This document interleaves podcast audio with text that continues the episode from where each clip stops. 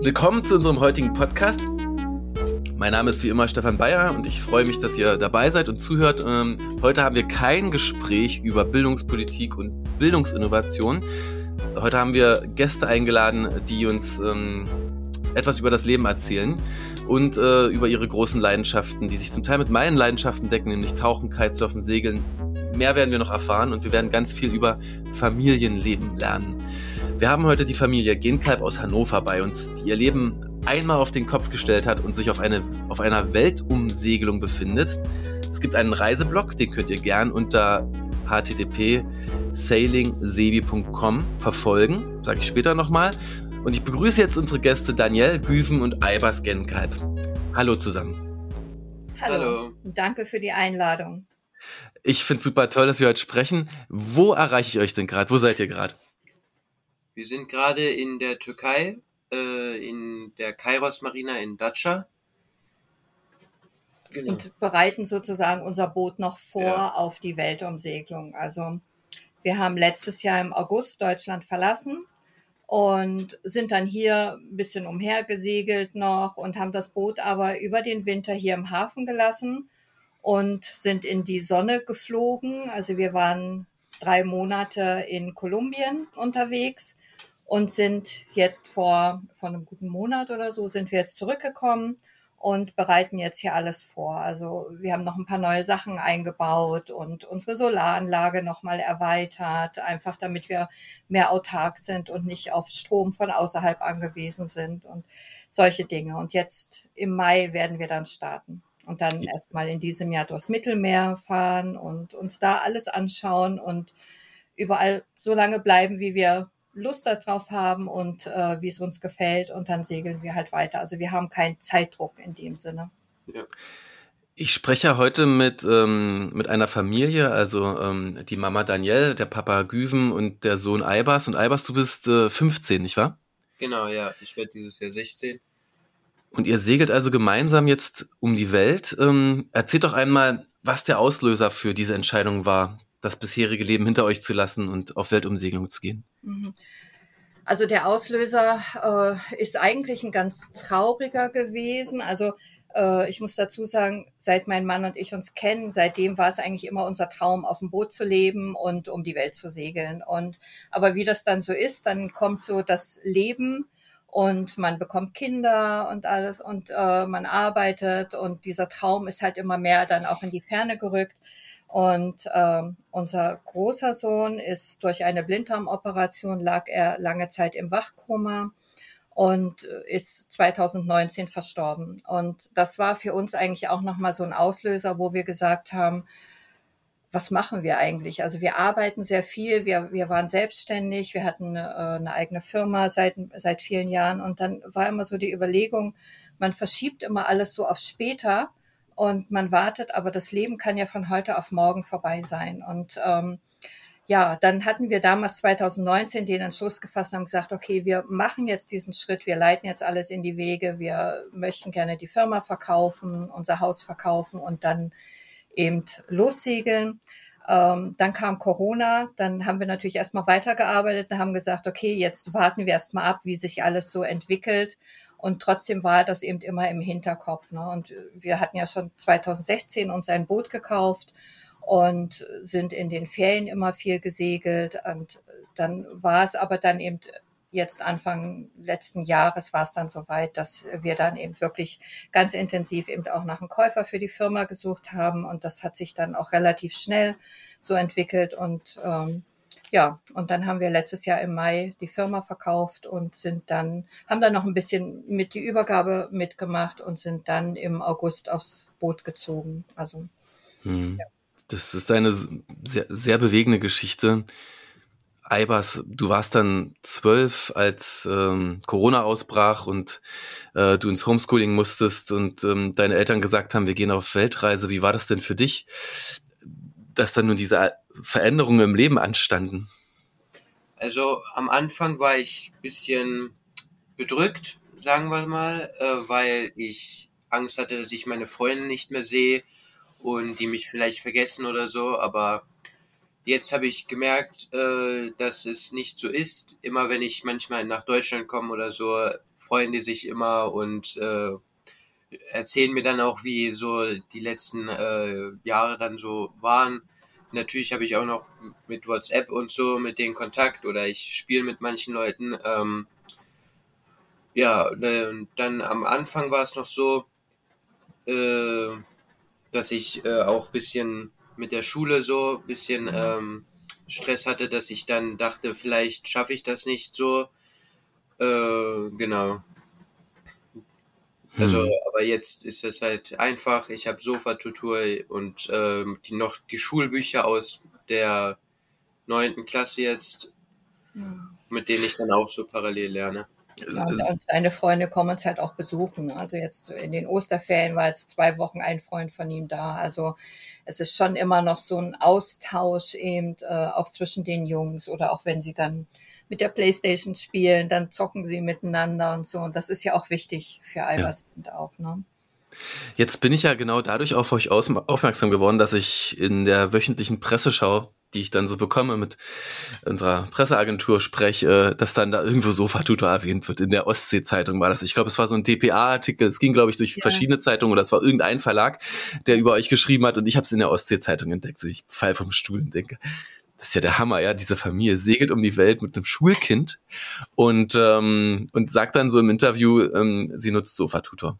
Jetzt mal die Eltern gefragt, äh, Danielle und Güven, es ist ja sicherlich nicht einfach nach, nach deutschem Bildungsgesetz eine Freistellung von der Schulpflicht für so lange Zeit. Also ich glaube, ihr habt für drei Jahre, stand da ja, in dem Artikel, eine erreicht. Mhm. Könnt ihr uns erzählen, wie ihr diesen Prozess durchlaufen habt und welche Herausforderungen es da gibt und wo man da vielleicht auch Unterstützung bekommt, wenn man das machen möchte? Also eigentlich ging das ganz einfach, muss ich sagen. Wir haben mit dem Schuldirektor gesprochen und äh, haben ihm von unseren Plänen erzählt und er hat das von Anfang an befürwortet, weil er eben auch der Meinung war oder ist, äh, dass Reisen eben auch bildet und dass wir, also das ging wirklich total unkompliziert. Wir mussten dann einen Antrag stellen und äh, er hat das befürwortet, bei der Schulbehörde eingereicht und ich glaube, eine Woche später oder zwei Wochen später kam dann schon die Nachricht, es ist genehmigt und für drei Jahre ist Albers jetzt sozusagen von der Schule beurlaubt. Und dann war es uns aber eben wichtig, dass wir gesagt haben, okay, wir besorgen die Schulbücher für das neue Schuljahr und äh, dann haben wir ihn eben auch auf Sofatutor angemeldet. Damals ich hatte Werbung im Internet gesehen und so Empfehlungen und dann dachte ich, ach ja, cool, äh, das kann eigentlich nur mithelfen, weil manche Themen, da kommt man als Eltern äh, dann auch nicht mehr mit, muss man sagen. Mhm. Es ist einfach schon zu lange her. Ne? Albers, was ist denn deiner Meinung nach jetzt der größte Unterschied für dich zwischen dem, dem Lernen an Bord und dem Lernen in der Schule? Was, was funktioniert denn besser und was funktioniert schlechter? Also schlechter funktionieren tut's nicht. Ähm, also ich habe jetzt keine Kritik oder so. Äh, nur in der Schule ist es halt so, man äh, trifft seine Freunde öfters, genau. Ähm, wenn man halt äh, zur Schule geht, aber man lässt sich dann auch öfters ein bisschen ablenken ähm, aber ich habe ja Homeschooling habe ich ja fast die ganze Zeit während Corona gemacht. Mhm. Also als Lockdown war und so. Äh, das hat sehr gut funktioniert. Ich habe halt ähm, von der Schule solche Pläne bekommen und die habe ich dann abgearbeitet und immer vorgezeigt. Äh, ja, und die Lehrer waren auch sehr zufrieden damit, was ich da mhm. äh, eingereicht habe. Und ja, also ich finde, es ist angenehmer, man kann so halt, man lernt halt nach seinen eigenen Regeln, nach seiner eigenen Zeit so und kriegt nicht das meiste vorgeschrieben, äh, wann man zur Schule geht, wann die Schule aufhört und ja. Und hast du feste Lernzeiten oder wie gestaltest du dir so deinen den Lernalltag an Bord? Also was ich oft mache ist, ähm, nach dem Frühstück fange ich an, ein bisschen äh, zu lernen. Also ich gehe in meine Schulbücher, lies dort ein bisschen und dann gucke ich mir auf Sofatutor äh, nochmal eine Zusammenfassung an und bearbeite die Aufgaben dort. Äh, ja, und dann mache ich das so meinen Nachmittag lang und dann abends gehe ich halt ein bisschen Freizeit machen und so. Ja. Cool. Und Daniel, habt ihr, wie habt ihr die Zusammenarbeit mit Albers Klassenlehrerin organisiert? Gibt es da regelmäßige Feedbackgespräche oder Updates zu seinem Fortschritt? Seid ihr da in Kontakt? Mm, nein, also ähm, wir telefonieren ab und zu mit dem Klassenlehrer und ähm, Albers ist, also ich muss vielleicht dazu sagen, Albers ist an einer Dalton-Schule gewesen. Ähm, das ist ein anderes Lernen als jetzt der reguläre, also es ist auch Schulunterricht, das ist eine Ganztagsschule gewesen. Und dieses Dalton-Prinzip beinhaltet eigentlich, ähm, dass die Kinder sich den Lernstoff selber erarbeiten. Also der Lehrer gibt Hilfestellung, aber es gibt ähm, natürlich auch noch feste Unterrichtszeiten also wo dann eben ein Lehrer auch zu einem Thema was erklärt und erzählt, aber dann haben die Kinder so Monatsarbeitsblätter. Und äh, die, oder das ist in vier Wochen aufgeteilt, ne? Für Genau. also Ein Monat so ein lang. Wochenarbeitsplan und dann müssen die Aufgaben immer zu einem bestimmten Thema, zu einem bestimmten Zeitpunkt abgegeben werden. Und das ging los in der Schule, da warst du, ich glaube, in der sechsten Klasse. Das war das erste Dalton-Jahr. Und äh, weil die ganze Schule wurde daraufhin umgestellt. Und ähm, das war gerade auch für die Corona-Zeit, muss man sagen, das war von Vorteil, weil er war schon sehr organisiert, sehr strukturiert in seinem Lerntempo, auch äh, eben er war es gewöhnt, zu bestimmten Zeiten die Arbeitsblätter abgearbeitet zu haben und Termine einzuhalten. Und das hat während Corona natürlich unwahrscheinlich geholfen, weil die Kinder waren schon sehr eigenständig in ihrem Lernen. Und wir merken das auch jetzt. Also er organisiert sich da mehr oder weniger komplett alleine. Und ähm, was wir jetzt halt nicht mehr bekommen, sind eben diese äh, die Arbeitsblätter. Das wäre natürlich schön, wenn man diese Arbeitsblätter hätte. Äh, dann könnte man daran noch ein bisschen auf oder darauf noch ein bisschen aufbauen. Aber so mit dem mit den Schulbüchern geht es eben auch. Also dann so, sucht er sich ein Thema raus und ist, sitzt dann eben mit daneben oder manchmal auch nicht. Also je nachdem. Ne? Und Manchmal ist es auch so, das Wetter ist toll, der Wind ist gut, die Sonne scheint und er geht dann eben Kitesurfen und dann macht er eben nachmittags die Schule oder am nächsten Tag dann eben ein bisschen mehr. Und das ist eben so diese Freiheit eigentlich, ne, die man da eben oder die er dann eben auch genießen kann. Und trotzdem hat man immer das Gefühl auch, äh, dass er seine Schule auch noch ernst nimmt und eben auch weiterhin äh, seinen Unterricht macht, obwohl er ja mit der Freistellung eigentlich nichts machen müsste. Aber er will natürlich auch am Ball bleiben und wir möchten das auch gerne, dass er da weiterhin am Ball bleibt. Faszinierend, wie viel Verantwortung du selbst schon für dein Lernen übernimmst, Albers. Das ist total beeindruckend und auch toll zu sehen, wie viel dem Thema selbstgesteuertes Lernen eben Hm. beigemessen wird bei dir in der Familie. Ähm, kannst du mal eine Geschichte erzählen, wo es nicht so gut funktioniert hat, wo du gesagt hast, da hatte ich so eine Herausforderung und da kam ich nicht so zurecht mit dem Alleine lernen?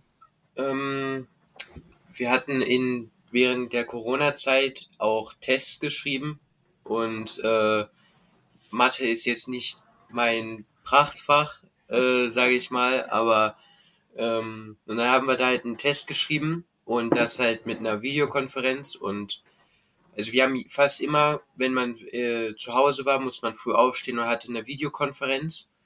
Ähm, halt wie als würde man dann zur Schule gehen. Und dann hat man so über den Alltag und dann, was man in der Schule dann macht und die Aufgaben besprochen ähm, in dieser Videokonferenz. Und dann ging es auf einen Test in Mathe heraus und dafür zu lernen war meiner Meinung nach anstrengend, weil Mhm. äh, ich finde, Mathe war sowas, das habe ich auch gerne vor der, also in der Klasse gemacht, weil da konnte ich dann nochmal besser sehen, ähm, äh, die, also wie der Lehrer das dann erklärt hat und den Rechenweg mir ein bisschen, bisschen besser merken. Und ja, dann hatte ich da so ein paar Probleme, aber naja, am Ende ging es dann gut mit dem Test und ja. Und Sofatutor hat vielleicht auch noch geholfen. Nee. Hat Sofatutor schon manchmal äh, geholfen? Also gibt es Momente, in denen ihr sagt, okay, das war jetzt hilfreich? Könnte auch völlig, völlig kritisch sein, ja. Das ist keine Sofatutor-Werbeveranstaltung hier. Ja, er hat äh, ziemlich, also es hilft ja mir den ganzen, also die ganze Zeit schon. Äh, ich habe mich viel für Geschichte interessiert und äh, da hat es echt Spaß gemacht, so in äh, bei Sofa Tutor die ganzen Videos zu sehen und dann die Aufgaben zu machen. Ähm, Und das hat mir geholfen, äh, im Buch, äh, in meinem Geschichtsbuch halt äh, das meiste schon besser zu verstehen und so, wegen den Videos und den Aufgaben dazu. Ja. Merkst du manchmal, dass du lieber die Fächer dann äh, angehst morgens, die dir Spaß machen? Und ähm, wie, wie, wie, wie disziplinierst du dich dann auch die anstrengenden Sachen wie Mathe zu machen? Also, äh, also bei den anstrengenden Sachen motiviert mich meine Mutter dann oft dazu, dass ich halt auch an Mathe denken muss, weil Mathe ist auch wichtig. Äh, und sonst mache ich oft dann, äh, mache ich mir immer vier äh, Fächer, die ich mir dann bei Sofa Tutor raussuche Oft ist es Geschichte, Biologie, Physik, Chemie, also alles einmal von Biologie bis Chemie ähm, mache ich dann sozusagen als ein Fach dann. Also Geschichte, Bio und äh, Deutsch äh, und vielleicht Englisch oder vielleicht Mathe dann äh, und ja.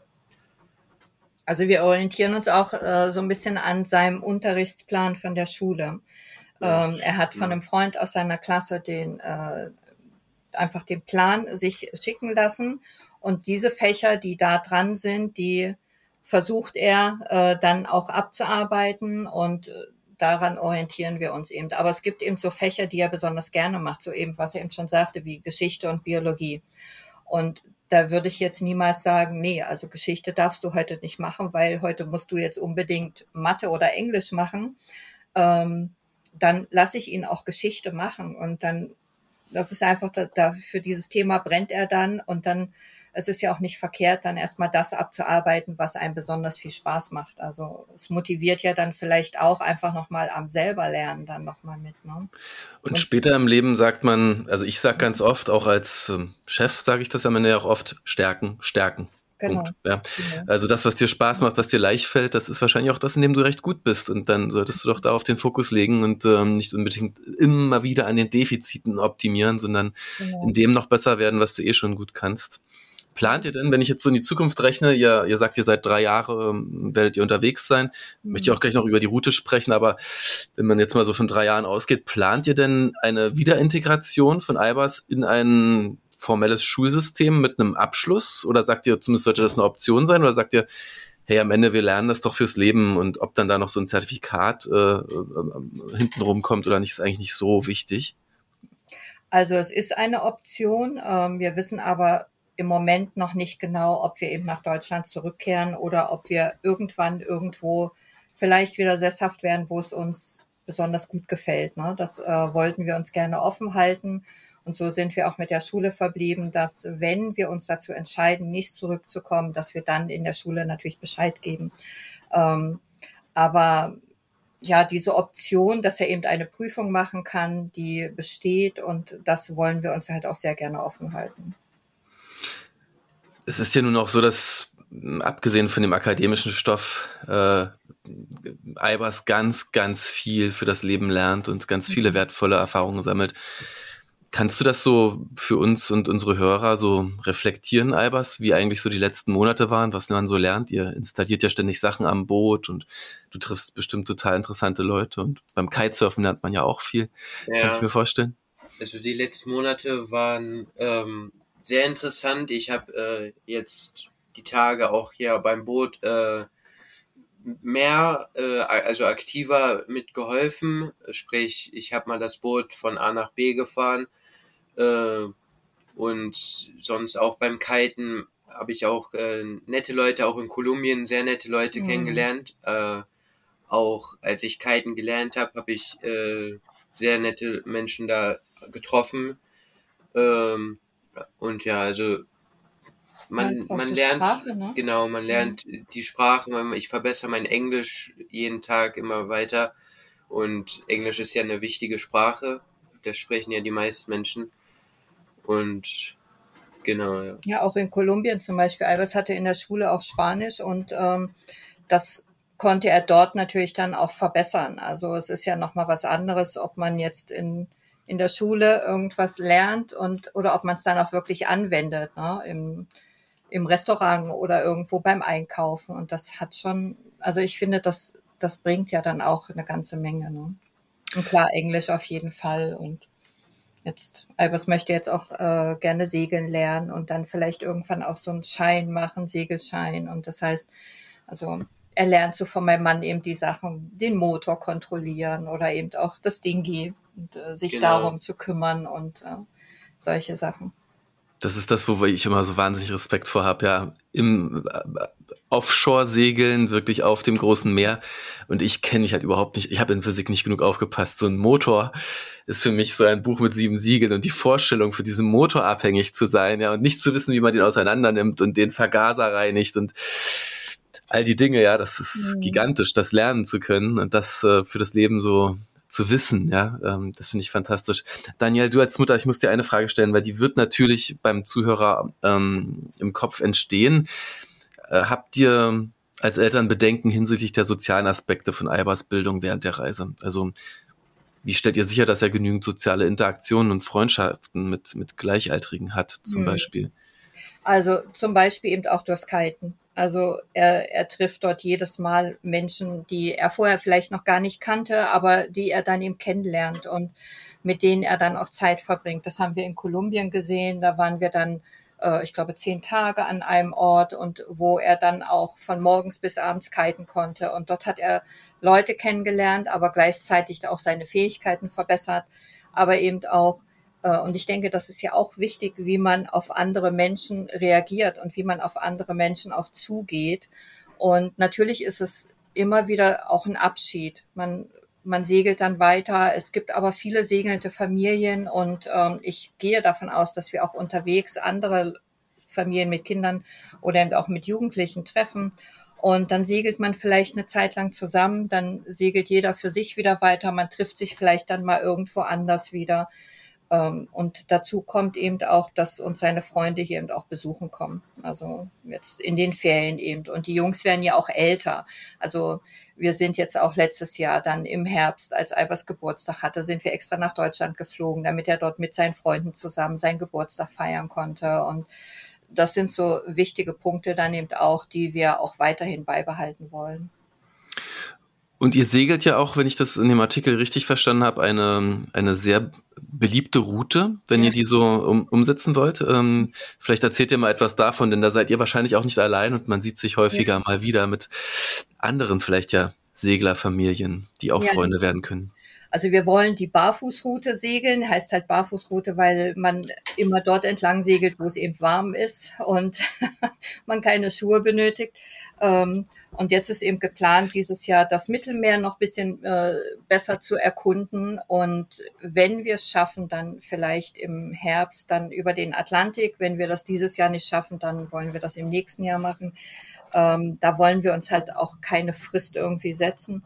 Ähm, aber dann eben über den Atlantik in die Karibik. Und was wir auch gerne machen würden, wir würden auch gerne in Amerika die äh, Ostküste und die Westküste segeln und da müssen wir einfach mal schauen, wie das dann auch mit dem Wetter und da muss man ja auch ein bisschen immer aufpassen. Ähm, aber im Karibik und dann irgendwann auch durch den Panama-Kanal. Das ist eigentlich der Punkt, worauf ich mich sehr freue. Und äh, dann Galapagos-Inseln, da möchte Albers unbedingt hin. Das ist sein großer Traum. Und dann eben in den Pazifik, Französisch-Polynesien, so diese Länder, das wollen wir uns unbedingt auch ansehen. Und äh, ja, dann sozusagen einmal rum und dann werden wir sehen, was wir dann machen. Fantastisch.